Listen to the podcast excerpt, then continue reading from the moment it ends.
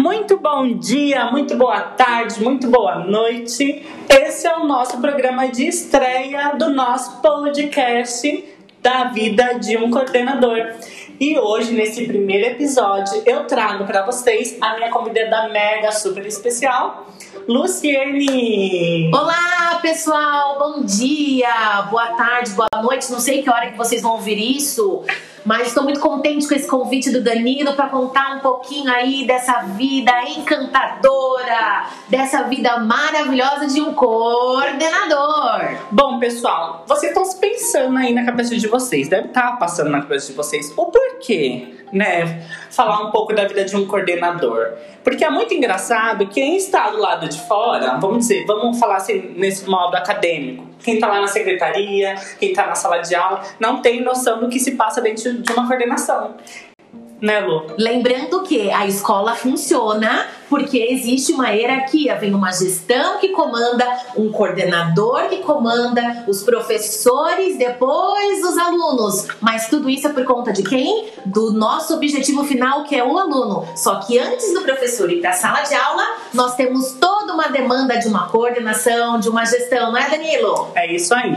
E como a gente sabe que é uma grande responsabilidade, né, gente, levar um colégio. Hoje a gente quer tirar esse peso, esse fardo inteiro aqui, a gente vai trazer mais uma coisa mais leve para vocês verem como é que é o dia a dia de um coordenador. E hoje, no nosso primeiro episódio, a gente vai vir com um assunto muito gravíssimo, muito grave para coordenação. Não é verdade, Lum? Verdade, muito grave. Acho que é um dos piores. É tipo, você quer matar, a coordenação é vir com, com esse episódio numa segunda-feira. E esse episódio é Substituição de professor. Mata a gente, sim, vocês não têm noção. E hoje a Lu vai contar um pouquinho pra gente como é que é essa sensação do professor falar que vai faltar, não pode vir das aulas. O que, que a gente faz? Fala aí, Lu, pra gente. Na verdade, a gente já fica com o coração na mão em um domingo após o almoço, porque eles eles acreditam, né, que eles vão ficar ruim na segunda, eles já começam a se adiantar no domingo. Então, assim, no domingo ataca virose, no domingo ataca febre, no domingo à tarde, depois do almoço, até umas 18 horas, ataca todos os sintomas da Covid, e aí o meu WhatsApp toca no domingo à noite. E o que acontece? A minha alma sai do corpo. Quando ela não sai do corpo no domingo à noite, que eu olho uma mensagem, ela sai do meu corpo na segunda às 5 da manhã, quando o professor coloca que não vai para escola. E o professor não ir não é o problema. O problema é a substituição, Danilo. Aí já sobe aquele música de tremor já. Você já começa já com as pernas a bambear. Aí imagine,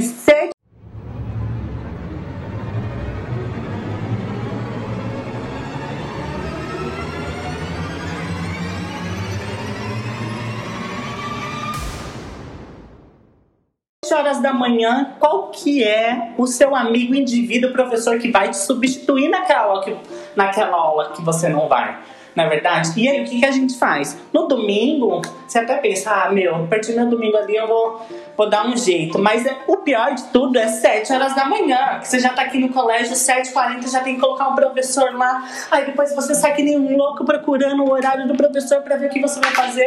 Aí você vai, super humilde e conversa lá com seu amiguinho, professor, você pode substituir aquela aula. Lembrando que quando eles sabem que o amigo vai faltar, eles já começam a fugir da coordenação. Então eles não visualizam o WhatsApp, eles escutam um salto na escada e saem correndo, eles se escondem embaixo da mesa da sala dos professores. Eu já cheguei a encontrar o professor dentro do armário, com medo de fazer uma substituição.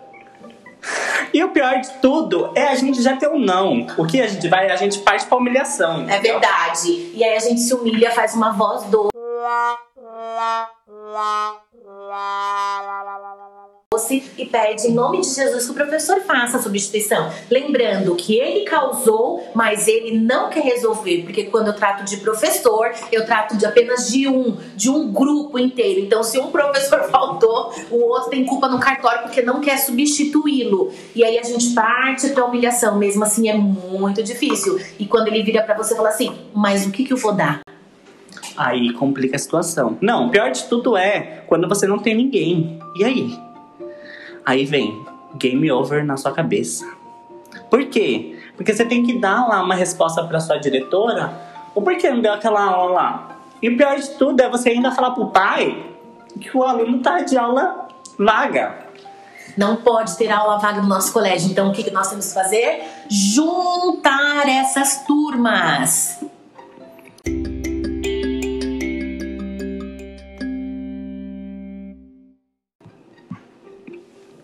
E aí, gente, complica muito mais ainda, entendeu? Porque você tem que juntar a turma que o professor vai fazer a substituição junto com o pessoal que tá de aula vaga.